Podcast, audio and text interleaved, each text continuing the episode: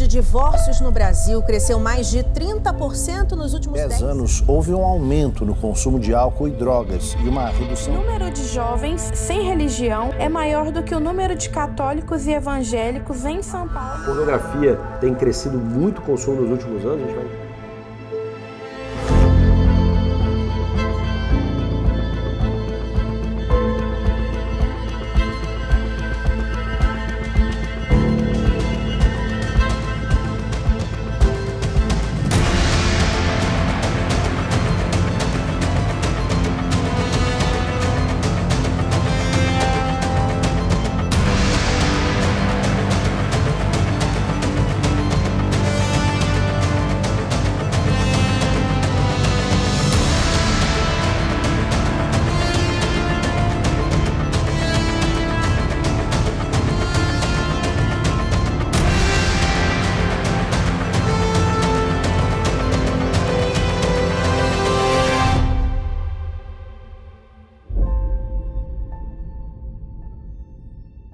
Boa noite. Seja muito bem-vindo à Igreja Red. É uma alegria para nós tê-lo, tê-la aqui conosco nessa noite. Uma alegria também a termos você que está conectado com a gente aí de várias partes do Brasil e do mundo. Que alegria, sinta-se também parte desse momento junto com a gente. Estamos iniciando hoje uma nova série de mensagens, uma série baseada numa carta do Novo Testamento chamada Primeira Tessalonicenses. É um livro da Bíblia. No primeiro semestre nós estudamos o livro A Carta do Pastor Tiago e hoje nós vamos estudar, começar o estudo dessa carta do apóstolo Paulo a essa igreja que ficava na cidade de Tessalônica. E nós estamos chamando essa série de Contra Cultura. Como viver antes do fim. Por que esse tema?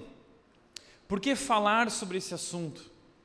Nas últimas semanas nós ficamos chocados com imagens muito fortes do ataque do Hamas a Israel. Muitas crianças morrendo, muitos, muitas mulheres morrendo, muitos homens morrendo, inocentes morrendo de ambos os lados. E com toda essa guerra que se iniciou algumas semanas atrás, a pergunta que tem sido levantada nas redes sociais e pessoas têm me questionado também a respeito disso, perguntando o seguinte: estamos vivendo os últimos dias? Algumas pessoas têm aproveitado essa guerra de Israel para dizer que Israel é o relógio de Deus e que agora finalmente Jesus vai voltar, chegou a hora. Será que isso é verdade? Bom, a Bíblia diz que sim, nós estamos vivendo os últimos dias. Mas entenda que não é essa guerra entre Hamas e Israel que nos mostra que chegou a hora. Na verdade, há um contexto maior e eu quero te mostrar um pouco isso através de um gráfico. O que a Bíblia fala sobre esse assunto? E o que a Bíblia nos mostra através de uma linha cronológica é que nós temos a primeira vinda de Jesus, quando o Filho de Deus nasceu da Virgem Maria, encarnou em forma humana e ele veio para cumprir a sua obra na cruz, ele morreu, ele ressuscitou, e depois de ressuscitar, ele passou 40 dias com seus discípulos e com os seus seguidores, e ele voltou para os céus e deixou seus seguidores com uma missão aqui na terra, e ele disse: Eu vou voltar. Eu voltarei para buscar vocês, eu voltarei para buscar a minha igreja. Então, Jesus estava falando sobre a segunda vinda, a sua segunda vinda. Diferentemente da primeira vinda, na qual ele veio como servo sofredor, o cordeiro crucificado, na segunda vinda, Jesus virá como rei glorificado, que venceu a morte, que está sentado no trono, que é o leão de Judá, o, o leão vitorioso, um governador, o rei dos reis, que virá para buscar o seu povo e para reinar eternamente, governando com justiça, governando com paz. Essa é a nossa esperança como cristãos. Nós estamos esperando, aguardando o retorno do nosso Rei. Então, entenda de uma vez por todas: creia você ou não creia, Jesus vai voltar. Esteja você preparado ou não, Jesus vai voltar. É uma convicção, é uma certeza que a palavra de Deus nos dá e nós estamos aguardando esse momento do seu retorno. E a Bíblia diz que esse período entre a sua primeira vinda e o seu retorno seriam, serão os últimos dias. Então, biblicamente falando, nós estamos vivendo os últimos dias. E Jesus, ao falar em Mateus 24 sobre os últimos dias, ele disse que esses dias seriam acompanhados por sinais. E à medida que o retorno de Jesus estivesse se aproximando, esses sinais se intensificariam. Como uma mulher, uh, no momento da gravidez, em que as dores de parto vão se intensificando cada vez mais. Quais seriam alguns desses sinais? Jesus disse, por exemplo, Aqui entre o cordeiro e o leão, a primeira vinda e a segunda vinda, nós temos, por exemplo, sinais como guerras e rumores de guerras.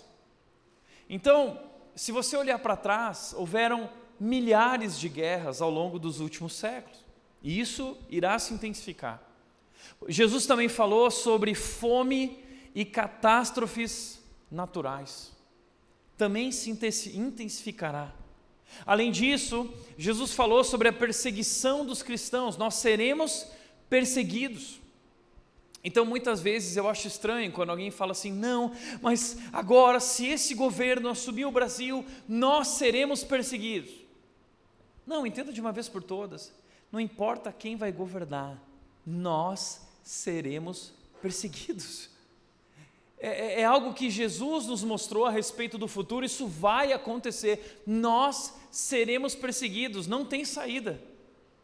Nós estamos vivendo na contracultura e o mundo virá contra nós com hostilidade, com perseguição.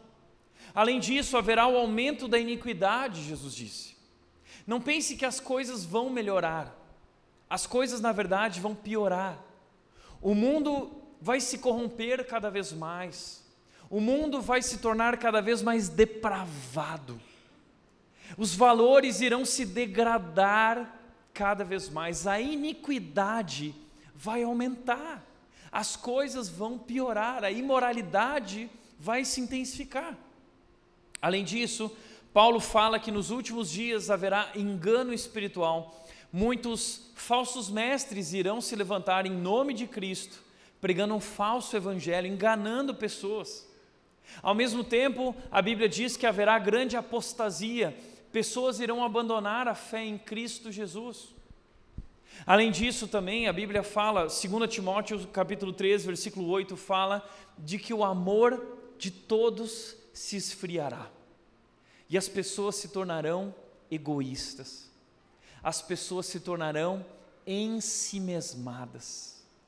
Nada diferente daquilo que nós temos visto hoje, uma geração extremamente narcisista, que só olha para o próprio umbigo que só pensa em si mesmo, que só busca a sua realização pessoal, a sua felicidade e satisfação pessoal. Tudo é sobre mim, a minha felicidade, a minha vida, o meu amor próprio, eu, eu, eu. Essas são as marcas, os sinais que acompanham os últimos dias. As palavras que Paulo usa em 2 Timóteo 3 aqui são: os últimos dias serão dias terríveis. Os últimos dias serão dias terríveis. Então, como nós devemos viver antes do fim? É sobre isso que fala essa carta aos primeira, a, a carta de 1 Tessalonicenses, a carta que o apóstolo Paulo escreveu à igreja de Tessalônica. Essas pessoas estavam passando por um período difícil, de muita hostilidade, de perseguição, de sofrimento, o caos, estavam sendo prejudicados em várias áreas da sua vida por seguirem a Cristo, por decidirem crer em Jesus, pessoas que haviam perdido pessoas que amavam, pessoas que foram mortas inclusive por conta de sua fé. E eles começaram a se questionar o que está acontecendo. Jesus está voltando. Então, nessa carta, o apóstolo Paulo vai falar muito sobre a volta de Jesus nos cinco capítulos. No final de cada capítulo, ele fala sobre a volta, sobre essa nossa esperança na volta de Jesus. Mas o objetivo de Paulo não é falar sobre a escatologia, pelo contrário, inclusive ele diz o seguinte nessa carta: ele diz que Jesus Cristo virá como um ladrão. Nós não sabemos quando será? O ladrão não avisa quando vai chegar. Jesus vai chegar sem avisar. Então, quando a Bíblia fala sobre isso, entenda: o objetivo da Bíblia não é nos deixar com medo. Porque tem muita gente que, quando nós falamos sobre esse assunto, são tomadas pelo temor e pelo medo. Ai, Tiago, muita gente me disse: eu tenho pesadelos à noite, o que eu faço? Quando a Bíblia fala sobre esse assunto, o desejo da Bíblia é nos orientar para que nós possamos estar preparados. Jesus disse em Mateus capítulo 24: quando vocês virem esses sinais acontecendo, ergam a cabeça, estejam atentos. E a Bíblia diz: e não se deixem levar pelas coisas dessa vida. Por quê? Porque nós fomos chamados a viver uma outra vida, com outros valores, com uma missão específica e chamado de Deus para nós como povo de Deus. Então, Paulo escreve essa carta a esse povo que tinha dúvidas sobre a volta de Jesus, ensinando eles a como viver, como se posicionar, como estar preparado para a volta de Jesus, o que significa ser igreja diante desse período de grande dificuldade, de grande tribulação.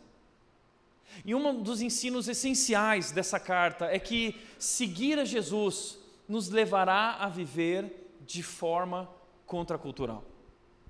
Entenda isso.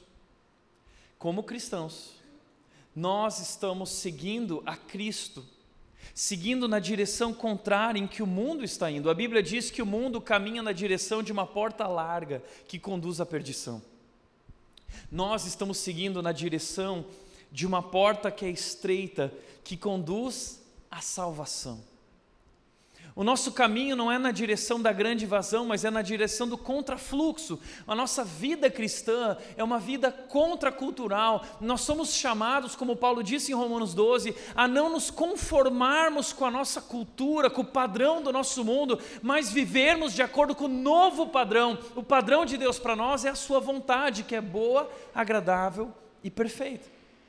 Então o apóstolo Paulo vai ensinar essas pessoas o que significa viver essa vida contracultural, como nós seremos perseguidos e hostilizados por vivermos assim, mas como nós devemos responder diante da hostilidade e do sofrimento, como nós devemos ficar firmes na nossa esperança de que o nosso rei está voltando. Como viver antes do fim? Essa série é sobre isso. Queria começar no versículo 1 do capítulo 1, quando Paulo diz o seguinte: Nós, Paulo, Silas e Timóteo, escrevemos essa carta à igreja em Tessalônica, a vocês que estão em Deus, o Pai e nosso Senhor Jesus Cristo. Paulo, Silas e Timóteo estão assinando essa carta, enviando essa carta para a igreja de Tessalônica. E por quê? Deixa eu te dar rapidamente um panorama do Novo Testamento, porque logo depois de Jesus ressuscitar, ele passou 40 dias com os seus seguidores então, antes de voltar para os céus, ele deu uma missão para os seus seguidores e discípulos. Ele disse o seguinte: agora vão e façam discípulos de todas as nações, batizando-os em nome do Pai, do Filho e do Espírito Santo, ensinando eles a guardar tudo que eu lhes ensinei. Vão. Jesus disse, uh, Lucas descreve isso em Atos capítulo 1, 8, antes de Jesus voltar para os céus, Jesus disse o seguinte: agora vocês irão e serão as minhas testemunhas, exemplos vivos da, do Evangelho, da minha mensagem, começando por Jerusalém até os confins da terra. Jesus deixou uma missão clara para nós, como seguidores, sermos seus discípulos, fazendo outros discípulos e sendo testemunhas da sua ressurreição. E os discípulos levaram isso muito a sério e, como testemunhas da sua ressurreição, eles saíram a pregar por vários cantos da terra. Um desses homens é Paulo, que não conheceu Jesus pessoalmente, mas teve um encontro com Jesus a caminho de Damasco. Paulo teve um encontro com Jesus, ele foi transformado e ele foi comissionado e ele se tornou então o apóstolo que é conhecido como apóstolo dos gentios. E Paulo então ele vai pregar o evangelho pelos lugares mais distantes de Jerusalém. Paulo vai fazer três viagens missionárias e Paulo tinha muita liberdade para isso, porque Paulo, além de ser judeu, ele tinha também cidadania romana, então ele conseguia trafegar e se comunicar facilmente em todos os lugares do Império Romano. Paulo fez três viagens missionárias. A primeira viagem foi com Barnabé, a segunda viagem foi com Silas, Timóteo e alguns outros. E Paulo ele usou uma estrada que existia, que era uma estrada romana muito importante. E nessa estrada romana estava a cidade de Tessalônica, uma cidade muito importante, uma cidade grande, uma cidade portuária e, portanto, uma cidade estratégica para que Paulo pregasse ali o evangelho e a partir dali o evangelho se espalhasse por outras regiões da Grécia e da Europa. Ali é a Europa. Paulo foi pregar lá na Europa há cerca de dois mil anos atrás, mais ou menos. E sabe o que aconteceu quando Paulo chegou lá? as pessoas ouviram a mensagem, numa cultura completamente distante do Evangelho, eles não eram judeus, eles ouviram falar de um único Deus verdadeiro, era uma cultura politeísta, e sabe o que aconteceu? Muitas pessoas se converteram. E ao se converterem, começaram a abandonar os ídolos e seguir a Jesus. E isso trouxe um grande problema para a igreja de Tessalônica. Porque as autoridades ouviram falar que havia alguns homens que estavam pregando sobre um tal de Rei dos Reis. Então as autoridades romanas acreditaram que aquilo era um tipo de rebeldia contra o Império Romano, o grande imperador, e eles foram atrás desses homens, Paulo e Silas. E eles queriam prender Paulo e Silas, eles queriam matar Paulo e Silas. Então, Paulo e Silas tiveram que fugir de Tessalônica sem poder completar o trabalho que eles estavam fazendo ali, porque o apóstolo Paulo, ele tinha um processo nas igrejas que ele fazia o seguinte: ele pregava o evangelho, as pessoas se convertiam, ele discipulava aquelas pessoas, preparava uma liderança para que aquela liderança pudesse tocar a igreja, então ele partia para um novo lugar. E Paulo não pôde completar esse plano, ele precisou sair às pressas. E pior, não somente Paulo teve que fugir, mas aquela igreja que ficou ali continuou sendo perseguida, isolada de sua vizinhança, hostilizada por seus familiares e muitos mortos, inclusive, pelas autoridades romanas. Então Paulo saiu de lá com o coração apertado. E Paulo seguiu a viagem para Bereia, para Atenas, para Corinto, mas o seu coração ficou em Tessalônica. Então Paulo envia Timóteo de volta para Tessalônica. Timóteo, vai lá ver o que está acontecendo, vê se aquele povo lá sobreviveu. E Timóteo volta, e Timóteo tem uma grande surpresa. Sabe qual foi? A igreja de Tessalônica estava crescendo. A igreja de Tessalônica estava amadurecendo na fé, e não somente isso, mas se tornou uma igreja modelo que estava espalhando a mensagem do Evangelho por lugares longínquos. O poder de Deus estava ali agindo no meio daquele povo, daquelas pessoas da igreja. E Timóteo volta animado e ele volta lá, provavelmente para Corinto, e ele fala: Paulo, você não vai acreditar. Que foi, Timóteo? A igreja está explodindo, está vivendo um momento especial. Deus realmente escolheu essa igreja. Deus tem grandes planos para essa igreja. E Paulo é tomado de uma grande alegria que Paulo decide escrever uma carta. Vou escrever uma carta para eles. Não tinha WhatsApp, não tinha celular. Então Paulo escreveu uma carta para eles, que é essa carta que nós estamos lendo. Eu, eh, Paulo, Silas e Timóteo estamos escrevendo à igreja de Tessalônica e os três primeiros capítulos da carta são, eh, são momentos de gratidão. Paulo está agradecendo a Deus por aquilo que Deus está fazendo, e Paulo vai orientar eles a como continuar crescendo na sua vida cristã. Mas Paulo diz o seguinte no versículo 13: ele diz assim, primeiro no versículo 2 ele diz: Nós agradecemos constantemente a Deus por tudo que Ele está fazendo. E nós lembramos continuamente diante de nosso Deus e Pai o que vocês têm demonstrado. O que foi que Timóteo contou para Paulo? Sabe o que Timóteo contou para Paulo? Timóteo falou: olha, essa igreja tem três virtudes. A primeira virtude dessa igreja é o trabalho que resulta da fé. eu quero agradecer a Deus porque eu estou vendo em vocês uma fé frutífera. É uma fé que resultou em obras. É uma fé viva, é uma fé genuína, é uma fé que transformou a vida de vocês. Então ele vai falar sobre a fé. Ele vai falar que vocês têm demonstrado um esforço motivado pelo amor. É uma igreja amorosa. Mas a palavra que Paulo usa no original não é qualquer amor, é um amor de suor, é um amor de esforço, é um amor abnegado, é uma igreja que está suando, é uma igreja que está sangrando para amar. Além disso, Paulo vai falar sobre essa perseverança proveniente da esperança. Três virtudes cristãs, os três pilares da vida cristã: fé, amor e esperança. Paulo vai usar esses, essas três virtudes na sua carta aos Coríntios também, dizendo: agora restam esses três: a fé, a esperança e o amor. São as três maiores virtudes da vida cristã e essa igreja estava demonstrando essas virtudes. E a carta de Paulo é uma carta sobre isso. Como nós devemos viver antes do fim? Vivendo essas virtudes: fé, amor e esperança. Ele vai falar mais sobre isso ao longo da carta. E Paulo vai falar especialmente nesse capítulo 1 sobre a fé, essa fé viva, essa fé genuína, essa fé frutífera da igreja de Tessalônica, de tal forma que no versículo 7 ele diz que essa igreja se tornou uma igreja modelo, essa igreja se tornou uma igreja exemplo. Ele diz: com isso, tornaram-se exemplo para todos os irmãos na Grécia, tanto na Macedônia como na Acácia. Essa igreja se tornou modelo, todo mundo ouvia falar a fama dessa igreja, do que Deus estava fazendo na vida daquelas pessoas, se espalhou por uma grande região. Uau! Sabe que quando eu olho para aquilo que Deus tem feito em nossa história, eu me identifico muito com aquilo que aconteceu na igreja de Tessalônica.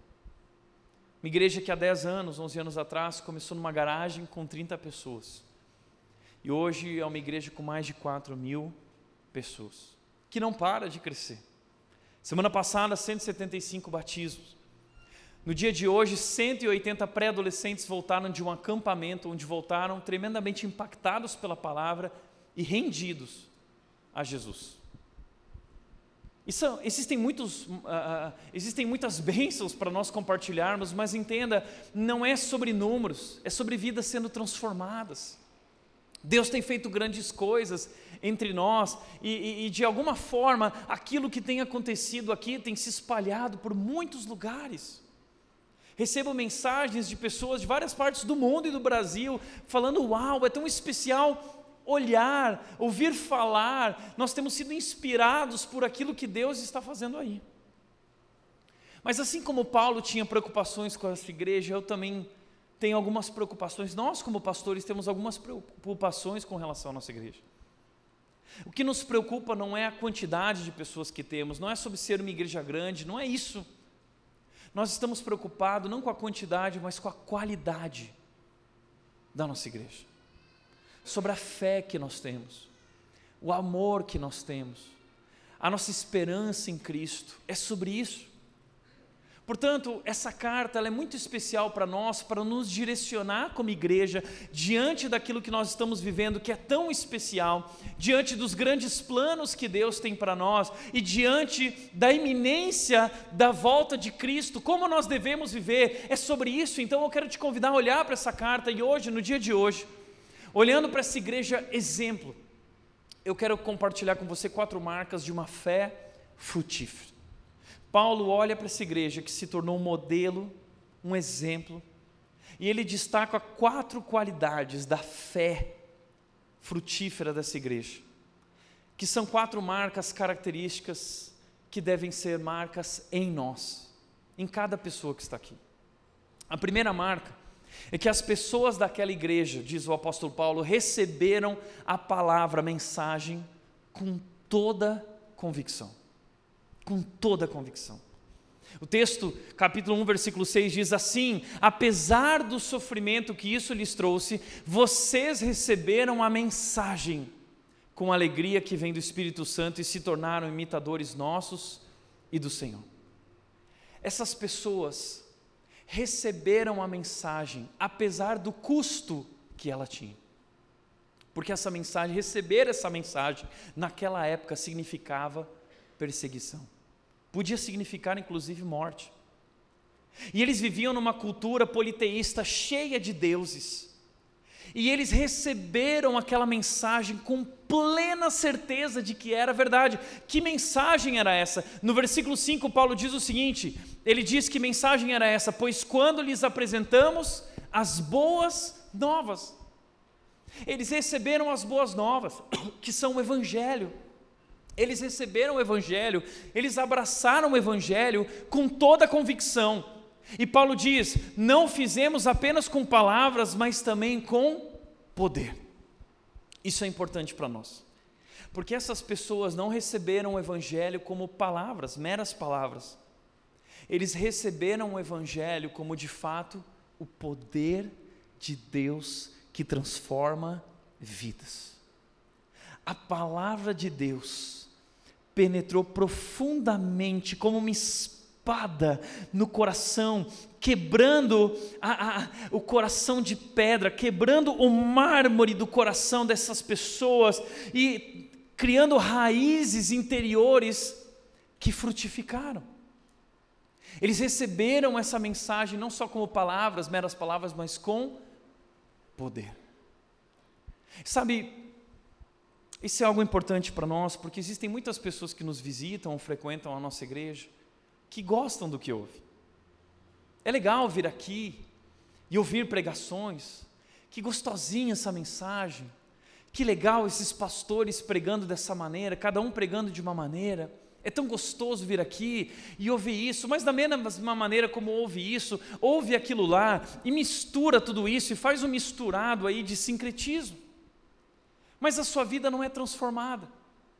Como Jesus disse, em Mateus capítulo 13, ele conta a história, a parábola do semeador. Ele diz que um homem foi semeando sementes, algumas caíram no caminho, e ele vai descrevendo solos diferentes, que são corações que recebem a palavra. E ele diz que algumas sementes caíram em solo rochoso, mas o solo não tinha profundidade. Então a, a mensagem brotou, mas quando veio o sol escaldante, acabou secando a, aquela plantinha que havia brotado. E Jesus explica que o solo rochoso, são pessoas que ouvem a mensagem, recebem, gostam da mensagem, dizem: Uau, que mensagem legal! Mas essa mensagem não adentra profundamente o seu coração, fica na superficialidade do solo rochoso. E quando vem o sol escaldante, ele seca essa árvore. Não produz transformação. Entenda uma coisa: ah, quando nós quando o Evangelho realmente entra na nossa vida, ele não produz só comoção, ele produz transformação. Ele gera convicção em nós, plena certeza. Olha o que diz o texto: visto que o Espírito Santo lhes deu plena certeza de que era verdade o que lhes dizíamos. Veja, o Espírito Santo lhes deu plena certeza. A outra versão diz toda convicção. Eles tinham convicção. Eles ouviram a mensagem e disseram o seguinte: é isso, é isso. E eles abandonaram todo o restante daquilo que eles acreditaram e abraçaram o Evangelho. E esse Evangelho transformou as suas vidas. Hebreus 4,12 diz que a palavra de Deus é viva e poderosa, capaz de penetrar profundamente a nossa alma. Foi o que aconteceu na vida deles. Agora, muitas pessoas recebem a mensagem apenas como meras palavras e não com poder. Sabe por quê? Porque vivem essa mistura. Porque, da mesma maneira como acreditam na mensagem da palavra de Deus, acreditam no tarô, acreditam no esoterismo, acreditam no misticismo e fazem essa mistura entre cristianismo e esoterismo, cristianismo e misticismo, cristianismo e hinduísmo. É, é, um monte de ismo que vai misturando no meio de cristianismo e já não é mais Cristo. É um Cristo genérico, é uma fé genérica, é uma religião genérica, mas já não é mais a verdade, cheia de plena convicção. São pessoas que não têm convicção, pessoas que não sabem no que acreditam, são pessoas que são levadas por qualquer tipo de vento, são como as ondas, são inconstantes. Então você entra no Instagram da pessoa e tem lá assim, tudo sobre Jesus, mas logo abaixo está assim escorpiana com ascendência em Júpiter. Acredita em Jesus, assim como acredita em pedras energizadas. Acredita em Jesus, assim como acredita em olho grego, que afasta energias ruins. Acredita em Jesus, assim como acredita em seu longuinho Acredita em Jesus, assim como acredita ah, ah, que outros amuletos podem criar alguma força, uma barreira na sua vida e lhes proteger. É uma mistura. Existe gente que se envolve também com autoajuda. E, gente, deixa eu falar uma coisa: por que nós falamos tanto contra a autoajuda? Porque o Evangelho nos mostra que a autoajuda não pode nos ajudar. Nós cremos em outra ajuda, nós cremos na ajuda do alto. Por quê? A Bíblia diz, o Evangelho, as boas novas são: vocês estão perdidos, e não há nada que nós possamos fazer por nós mesmos. Então a boa notícia é: aquilo que nós não podemos fazer, Deus fez por nós, Ele enviou, Ele deu o seu filho para morrer por nós e pagar o preço como substituto dos nossos pecados, morrendo em nosso lugar e derramando sobre nós salvação, redenção. Nós cantamos isso aqui. Então ele vem nos resgatar. E Ele, então, ao morrer na cruz e nos perdoar, nos lavar de nossos pecados, permite agora que nós possamos novamente estar unidos a Deus. E então Deus coloca a Sua presença em nós por meio do Seu Espírito Santo, e o Espírito Santo, a presença de Deus em nós, nos capacita a viver uma nova vida. Então não existe autoajuda, porque nós não podemos, nós não conseguimos, somente Deus pode fazer, e é isso que Ele veio fazer, não somente através de Cristo Jesus, mas através do Seu Espírito Santo, nos transformando, nos tornando parecidos com Cristo Jesus. Então o que você precisa não é de autoajuda, mas de ajuda do alto. É isso que a palavra de Deus nos oferece. Tem pessoas que também dão mais autoridade aos influencers da internet do que a própria palavra de Deus.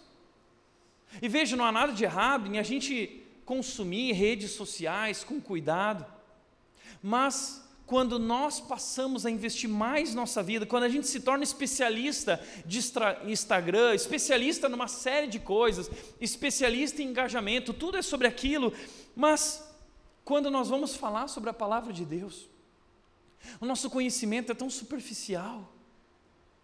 A gente não sabe nem onde estão os livros mais da Bíblia.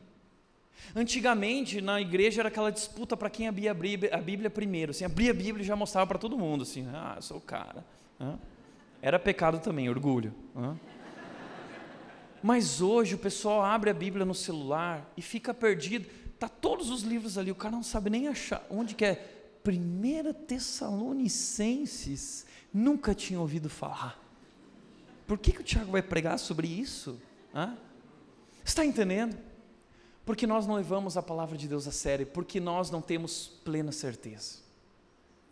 Porque nós não abraçamos ela com toda a convicção, como de fato que ela é, como a palavra de Deus. A Bíblia é a palavra de Deus. Já disse várias vezes, contei dessa mulher que virou para mim e disse: Mas Tiago, não seria muito mais fácil se Deus escrevesse um bilhete para nós, dizendo o que Ele quer de nós? E eu disse para ela: Deus escreveu um bilhetão. É um bilhetão. O problema é que talvez por preguiça, ou por falta de interesse, ou por falta de convicção, nós não mergulhamos nesse livro para conhecer a Deus e ser transformados por Deus. Deixa eu te fazer uma pergunta: qual a sua fonte de sabedoria? Qual é a sua fonte de sabedoria? Onde você tem depositado, onde você tem buscado conhecer a verdade? A palavra de Deus é a verdade. A igreja de Tessalônica abraçou e recebeu a mensagem do Evangelho com todo o coração, com toda a convicção. Segunda marca dessa igreja, além de receber a mensagem com toda a convicção, eles reagiram alegremente diante das dificuldades. O texto diz o seguinte, capítulo 1, versículo 6 assim: apesar do sofrimento que isso lhes trouxe, vocês receberam a mensagem que, com alegria que vem do Espírito Santo. Apesar do sofrimento que isso lhes trouxe. Você consegue compreender isso que o Evangelho, receber o Evangelho, pode nos trazer sofrimento. Porque existe muito discurso por aí de que não, aceite a Jesus e tudo vai ficar bem na sua vida. E isso não é verdade. Porque se você se torna um cristão, todos os caminhos da sua vida te levarão na direção da cruz, da morte de si mesmo, do seu esvaziamento. E muitas vezes, como eu disse, nós seremos perseguidos pelo mundo, porque o caminho de Jesus, receber a mensagem, significa viver uma vida contracultural. Então nós vamos ser hostilizados por nossos vizinhos. Vamos ser perseguidos por autoridades. Foi o que começou a acontecer com aquela igreja. Muitos deles passaram a morrer e passar por todo tipo de sofrimento e prejuízo, porque eles decidiram abandonar sua antiga vida e decidiram crer em Jesus e se render completamente a Jesus. Eles passaram a sofrer. Inclusive, muitos morreram. E sabe como eles reagiram a isso? Alegremente. Você já entendeu isso que seguir a Cristo muitas vezes pode nos colocar em situações de hostilidade, de zombaria, de perseguição?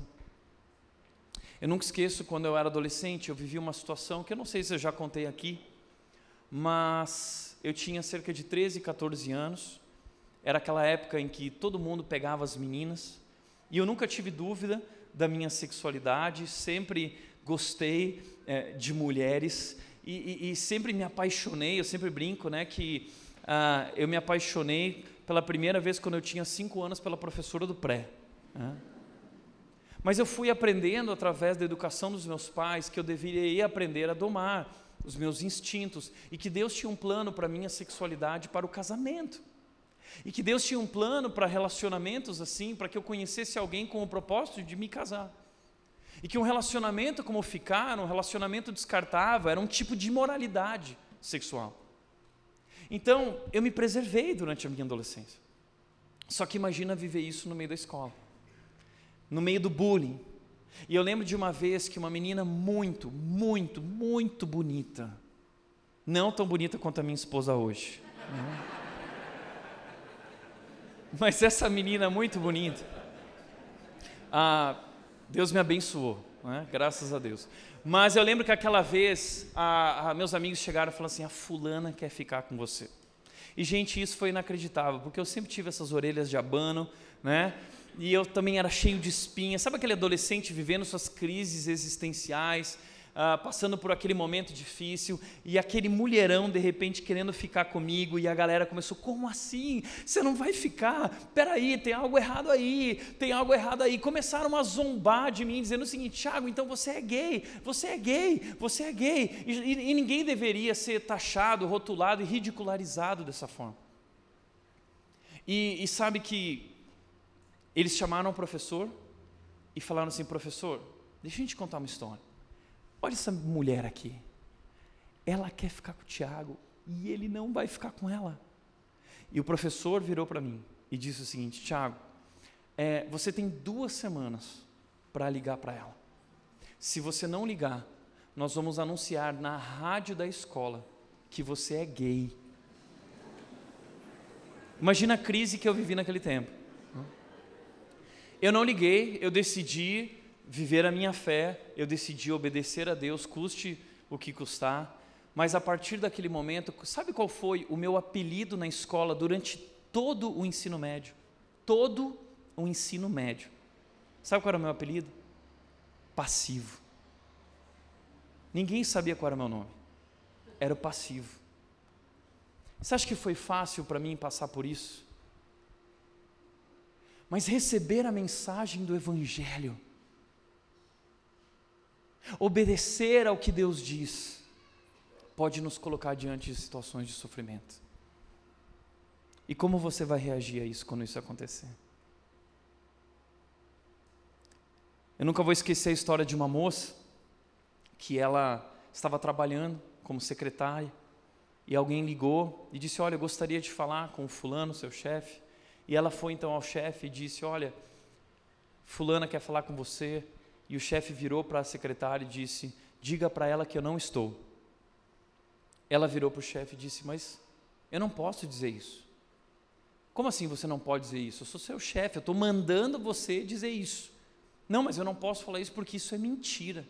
Eu não posso ir contra a minha fé.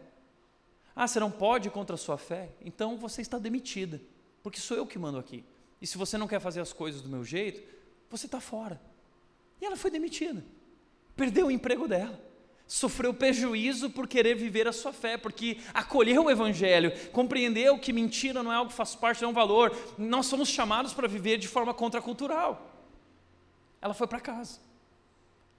Mas a história dela terminou bem. Nem toda história termina tão bem, mas essa história terminou bem porque depois de um mês o chefe ligou para ela e disse o seguinte: Olha, eu eu estou precisando de alguém aqui, eu quero dizer que eu não confio em ninguém, eu só confio em você. E eu gostaria muito que você voltasse a trabalhar para mim, eu te pago duas vezes mais do que eu pagava. Você me perdoa pelo que eu fiz com você? E essa mulher voltou. Mas ser cristão muitas vezes significa sofrer prejuízo significa ser zombado, ridicularizado, rejeitado, abandonado. Nós vamos passar por isso. A igreja de Tessalônica estava passando por isso. E sabe como eles reagiram a isso? Eles reagiram com a alegria que vem do Espírito Santo. A alegria vem do Espírito Santo. Paulo termina a carta dele aos 1 Tessalonicenses, no capítulo 5, dizendo o seguinte: alegrem-se sempre. Paulo diz: deem graças em todas as circunstâncias. Bom, mas como é possível dar graças em todas as circunstâncias? Como é possível se alegrar sempre, mesmo diante de grande tribulação, mesmo diante de momentos difíceis, de perseguição, de perda? Sabe como? Por meio da alegria que vem do Espírito Santo. A, a, a, eu estou vivendo um momento muito especial lá em casa, porque a Mel agora, ela ama cantar. Esses dias eu estava no carro dirigindo e ela começou lá atrás, na cadeirinha dela, assim: A alegria está no coração de quem já conhece a Jesus. A verdadeira paz só. E a gente começou a cantar junto. A verdadeira paz só tem aquele que já conhece a Jesus. O sentimento mais precioso que vem do nosso Senhor é o amor que só tem quem já conhece a Jesus. Essa alegria que independe de circunstâncias. Esse viver alegremente, reagir alegremente, só tem isso quem já conhece a Jesus. Só tem isso quem tem a esperança na volta de Jesus. Só vive isso quem sabe que há uma vida maior e melhor preparada para nós e que nossos sofrimentos leves e momentâneos estão produzindo para nós uma glória muito maior. Só assim é a alegria que vem do Espírito Santo. E sabe, já que nós estamos falando do Espírito Santo, deixa rapidamente eu abrir aqui um parênteses para falar sobre isso, porque eu percebo que muitas pessoas aqui na nossa igreja vivem um pouco de confusão a respeito desse assunto. Existe um paradigma quando nós tratamos do Espírito Santo, porque há um certo livro chamado Deus Desconhecido, do Francis Chan, que é muito interessante e é verdade. Nós sabemos pouco sobre o Espírito Santo, então muita gente fala uma porção de coisa que não é verdade. E existe um engano sobre o Espírito Santo, que muita gente acha que o Espírito Santo é, é, é, bagunça, o Espírito Santo é gritar, é falar alto, é falar aleluia, Espírito Santo é rodopiar. muitas vezes pessoas chegam para mim e dizem o seguinte: Tiago, sabe o que você precisa mudar na rede? A rede é uma igreja muito fria. A rede é uma igreja que não tem o Espírito Santo. Ah, não tem o Espírito Santo? O que, que é ter o Espírito Santo? O que é ser cheio do Espírito Santo? Biblicamente falando, o papel do Espírito Santo nas nossas vidas são três. O primeiro papel do Espírito Santo é nos convencer do pecado. Jesus disse que o Espírito Santo viria nos convencer do pecado, da justiça e do juízo. Foi o que aconteceu na igreja de Tessalônica. O Espírito Santo, diz Paulo, lhes deu plena convicção, plena certeza, obra do Espírito Santo. Agora, nesse sexto versículo, no quinto ele disse plena convicção, o Espírito Santo convenceu a igreja. Agora, no segundo versículo, no capítulo 6, ele diz que deu alegria. Então, o papel do Espírito Santo em João 14, 26 também é nos consolar. Jesus disse que enviar o Consolador.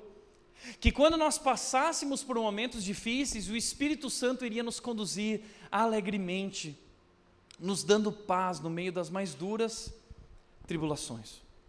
E por último lugar, a Bíblia diz que o papel do Espírito Santo é nos capacitar, nos enchendo de poder para cumprir a nossa missão, nos enchendo de poder para nos tornarmos testemunhas nos enchendo de poder para nos tornarmos um exemplo vivo do seu amor e da sua graça, para que nós possamos frutificar o caráter de Cristo em nós, alegria, amor, bondade, paciência, longanimidade. É por meio do Espírito que nós vivemos isso.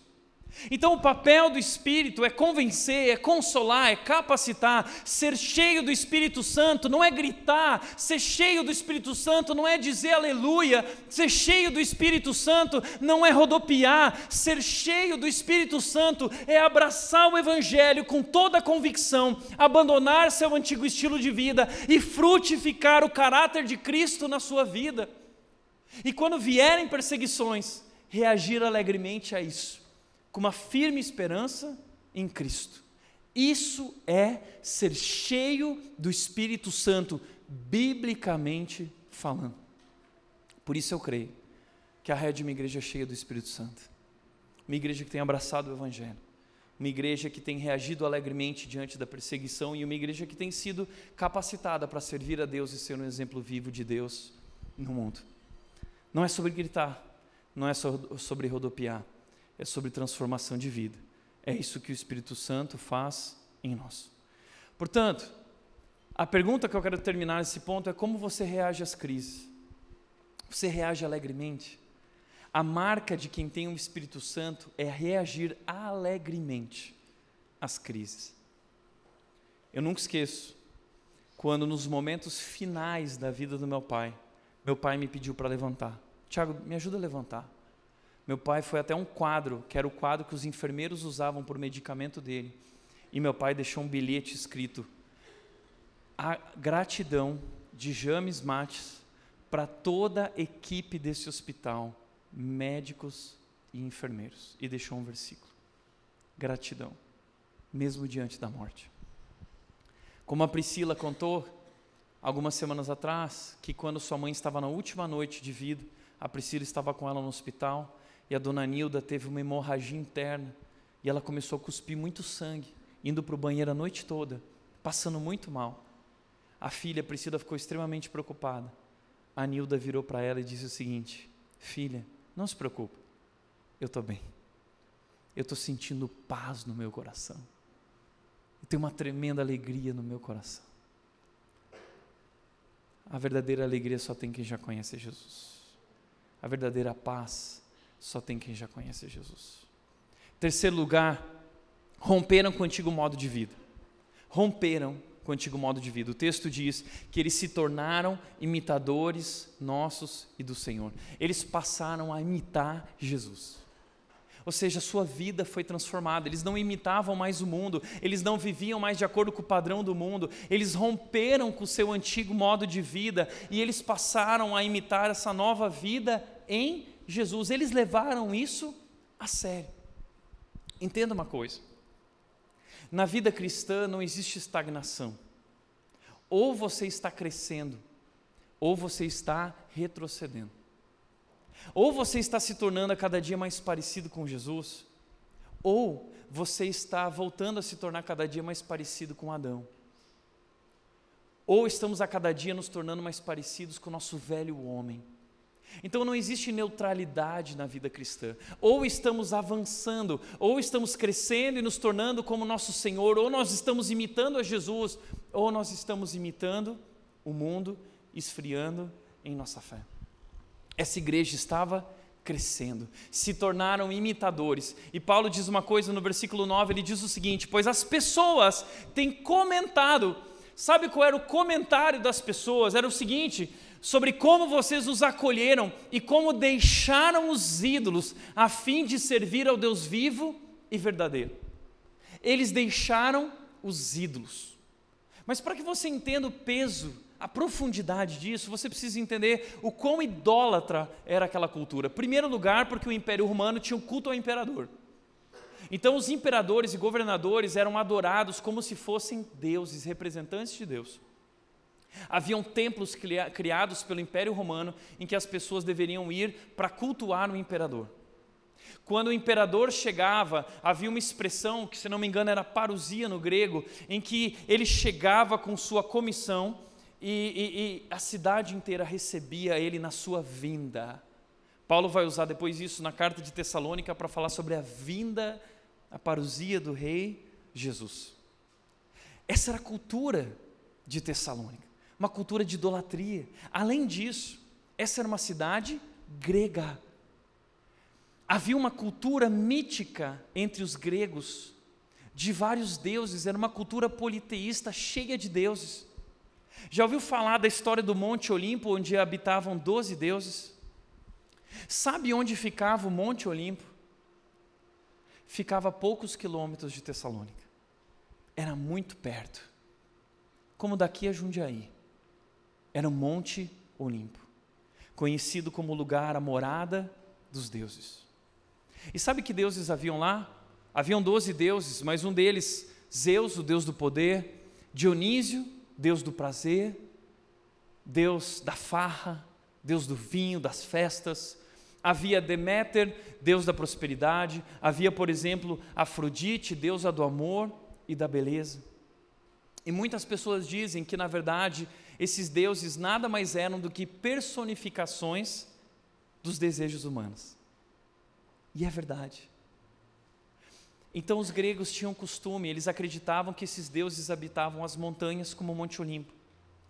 E eles cultuavam esses deuses na busca por poder, na busca por prazer, na busca por prosperidade, sucesso, satisfação, realização, na busca por amor, na busca pela beleza. Eles abandonaram tudo isso e seguiram ao Deus único, vivo e verdadeiro. Isso teve um custo para eles. Eles foram hostilizados. Mas eles decidiram viver na contramão, na contracultura. Eles abandonaram esses deuses. A pergunta que eu quero fazer é: nós temos abandonado também os nossos deuses por crer em Jesus? Porque talvez você não segue a Zeus, mas você continua buscando poder a todo custo, idolatrando o poder. Talvez você não cultua Dionísio, mas cultua o prazer. Tudo vale pelo prazer. Vale moralidade, vale pornografia, vale sexo fora do casamento, vale adultério, vale todo tipo de prazer. Vale é, prosperidade, em nome da prosperidade. Talvez você não adora Deméter, mas você idolatra o sucesso. Eu quero ser bem sucedido e reconhecido. Talvez você não adora Afrodite, mas você idolatra o amor. E a tua vida gira em torno de encontrar alguém, porque você não aceita o fato de estar sozinha. Você não está contente em Cristo. É Cristo e mais alguma coisa. Não é assim? Se na sua vida é Cristo e mais alguma coisa, então você não abandonou os ídolos. Isso não quer dizer que nós não podemos crescer, que nós não podemos trabalhar, que nós não podemos ter um relacionamento, mas significa que nós não podemos fazer dessas coisas o centro da nossa realização, o centro da nossa alegria, o centro da nossa vida, da nossa afeição. Então a pergunta que eu quero te fazer é: qual é o seu Monte Olimpo? Onde estão os teus deuses? Quais são os teus ídolos? Talvez o teu ídolo é política. Talvez você tenha um político que é idolatrado. Uma posição política idolatrada. Talvez a tua idolatria é a idolatria do prazer, talvez a tua idolatria é a idolatria da prosperidade, sucesso. Eu vou conquistar, eu vou mais, eu vou mais, eu vou ter, eu quero ter, eu vou trabalhar por dinheiro. Talvez teu ídolo é dinheiro. Você tem trabalhado e vivido em função do dinheiro, de comprar um carro melhor, de ter uma casa melhor. A vida gira em torno disso. Talvez a tua vida gire em torno de sexo. Talvez você é um viciado que busca prazer nas drogas. Talvez você precise dar um pega para ter paz. Porque Jesus não é suficiente para te dar paz. Qual é o teu Monte Olimpo? Sabe que as pessoas de Tessalônica abandonaram a sua adoração aos deuses do Monte Olimpo e elas se voltaram na direção de um outro monte, o Monte do Calvário. Porque elas entenderam que Jesus Cristo era o Deus vivo e verdadeiro, tudo aquilo que elas precisavam para viver. Quais são os teus ídolos? O que você precisa deixar para trás na sua vida? como você pode romper hoje, em que áreas da sua vida hoje você precisa ser transformado por Deus, que áreas da sua vida hoje você precisa render diante do monte do Calvário. Porque entenda, crer em Jesus é viver uma nova vida e deixar para trás o nosso antigo modo de viver. Quarto e último lugar, eles receberam o Evangelho com toda a convicção eles reagiram alegremente às dificuldades que vieram. Eles romperam com o seu antigo modo de vida, abandonaram seus ídolos e eles refletiram a mensagem do Evangelho. Eles refletiram a Cristo através de suas vidas. Veja o que diz o texto. Agora, partindo de vocês, a palavra do Senhor tem se espalhado por toda parte. A palavra, a mensagem de Deus se espalhou por toda parte, por toda, até mesmo além da Macedônia e da Acaia, tem ido muito longe a fama de vocês, o que Deus está fazendo na vida de vocês, como Deus tem transformado a vida de vocês, pois sua fé em Deus se tornou conhecida em todo lugar. Em todo lugar as pessoas falam sobre o que Deus tem feito nessa igreja. Uau! Através de suas vidas, eles espalhavam a mensagem eles se tornaram um exemplo vivo do amor e da graça de Deus. Como você tem vivido? Durante muito tempo na minha adolescência, antes de me posicionar com Cristo, eu vivia como um crente agente secreto. Eu não queria que ninguém descobrisse que eu era crente, eu tinha medo de ser zombado. Até o dia que eu amadureci, eu abracei o Evangelho com toda a convicção custe o que custasse.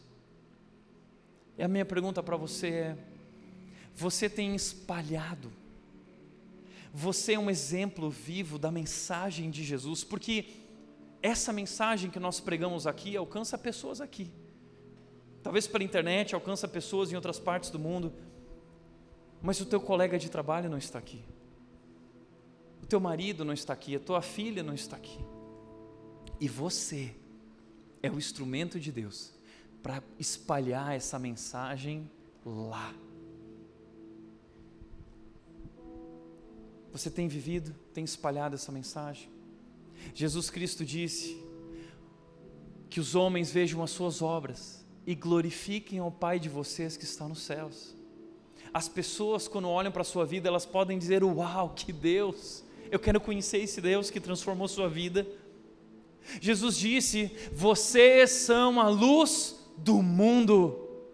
Jesus disse: Vocês são o sal da terra. Mas se o sal perder o seu sabor, ele não servirá mais para mais nada, a não ser ser jogado fora e pisado pelos homens. Vocês são a luz do mundo e não se pode esconder uma lâmpada que foi acesa debaixo de um cesto. A lâmpada precisa ser colocada no lugar que ela vai iluminar Filipenses 2,15, Paulo disse: Nós somos chamados para sermos filhos de Deus inculpáveis no meio de uma geração pervertida e corrupta, na qual nós devemos brilhar como estrelas no universo. Deus nos chamou para refletirmos o seu amor, Deus nos chamou para refletirmos a sua glória, Deus nos chamou para refletirmos o seu caráter, a sua justiça. Temos refletido a luz de Cristo ou estamos refletindo os valores do mundo? Estamos nos tornando parecido com Cristo ou temos nos conformado com esse mundo? Há um texto que eu gostaria de encerrar em 2 Coríntios 2, 14 e 15, que é tão especial. Ele diz o seguinte: Mas graças a Deus que em Cristo sempre nos conduz triunfantemente. Deus sempre, guarda isso. Deus sempre nos conduz triunfantemente que significa ser conduzido triunfantemente? Não significa que tudo vai dar certo. Não significa que você vai ganhar muito dinheiro e você vai alcançar aquela posição e vender muito. Não é isso que significa ser conduzido triunfantemente. Aliás, não é isso que é fé. Muita gente acha que fé é positivismo, é achar que tudo vai dar certo. Fé não é achar que tudo vai dar certo. Tem gente que acha assim, eu preciso imaginar positivamente e aí isso vai se materializar na minha vida. Isso não é fé. Isso é misticismo. Isso é autoajuda. O evangelho, fé, é crer que dando certo ou errado, que pode dar tudo errado, mas Deus continua no controle. E eu tenho uma esperança firme em Cristo, ainda que tudo dê errado, porque eu tenho a certeza que Deus sempre, sempre me conduz triunfantemente através de Cristo Jesus, no meio das dificuldades. Sabe o que isso significa? Paulo está usando uma imagem do Império Romano. Roma tinha uma estratégia de expansão, de conquistar territórios. Quando rebeldes se levantavam contra Roma, um general era enviado e esse general levava as tropas romanas e soldados romanos, e quando eles ganhavam a guerra, eles retornavam para celebrar a vitória. E a cidade recebia aquele exército, recebia aquele general num desfile triunfante. Então o general, ele vinha na frente triunfando, mostrando seus soldados vitoriosos, apresentando seus despojos de guerra que ele havia conquistado naquele lugar e ele estava trazendo para o reino. Então, diante de toda a cidade, o general vitorioso conduzia a sua tropa e a cidade celebrava. É por isso que Deus sempre nos conduz triunfantemente. Porque Jesus Cristo veio ao mundo e conquistou a vitória naquela cruz. E a Bíblia diz que em Cristo, não importa o que aconteça, mesmo diante da morte, da espada, do perigo, nós somos vitoriosos, somos mais do que vitoriosos, por meio, mais do que vencedores, por meio daquele que nos amou. E Ele, na sua vitória, nos conduz no meio de tribulação, no meio de fome, no meio de angústia, Ele nos conduz triunfantemente na direção do seu reino. E olha o que o texto diz Agora, por nosso intermédio, ele espalha o conhecimento de Cristo por toda a parte, como um doce perfume. Somos o aroma de Cristo que se eleva até Deus. Quando aquele exército ia passando, a cidade ia jogando flores, flores no general, flores nos soldados, flores. E sabe o que acontecia? Eles iam pisando naquelas flores, naquelas pétalas e aquilo ia fazendo subir um aroma, um doce perfume. O doce perfume da vitória. Assim nós, enquanto vivemos no mundo hostil, caótico, estamos sendo conduzidos triunfantemente, e através dos nossos passos na vida, nós estamos exalando o aroma de Cristo e as pessoas podem olhar para nós e elas podem sentir o bom perfume de Cristo. Pergunta: sua vida exala o aroma de Jesus? Sua vida tem exalado o cheiro de Jesus? Você tem cheiro de Jesus?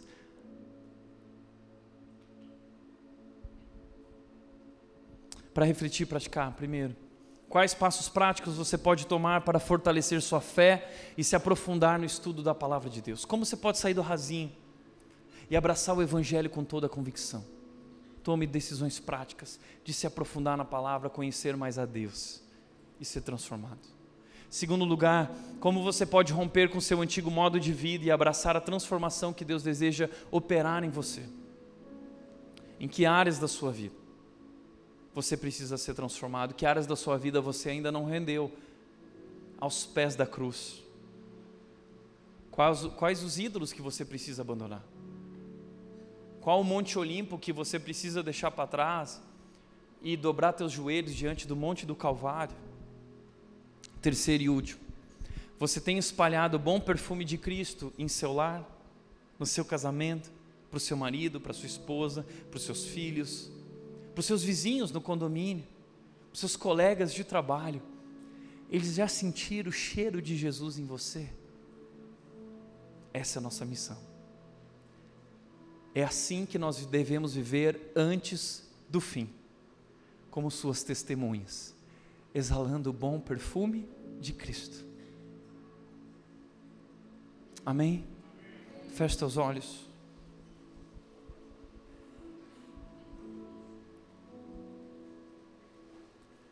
Pai, nós queremos te agradecer por Cristo Jesus, o teu Filho, nosso Salvador, que fez por nós aquilo que nós não poderíamos fazer. E Jesus conquistou a vitória. E hoje nos conduz triunfantemente na direção, Deus, do teu reino. E nós podemos ter essa certeza essa convicção de que não importa o que aconteça, não importa quais são as circunstâncias pelas quais estamos passando, o Senhor está no controle, nos conduzindo, nos guardando, nos transformando, nos tornando mais parecidos com Jesus. E nesse caminho, Deus, nós queremos te pedir que o Senhor nos encha de fé, que o Senhor nos encha do teu espírito, que o Senhor nos encha de alegria, que o Senhor nos encha de esperança, para que nós possamos perseverar e continuar seguindo a Jesus, não importa o quanto isso custe. Nos dá coragem, Deus, para viver e para te servir nesse mundo, como tuas testemunhas, exalando o teu perfume. Assim oramos em nome de Jesus, em nome de Jesus. Amém. Amém.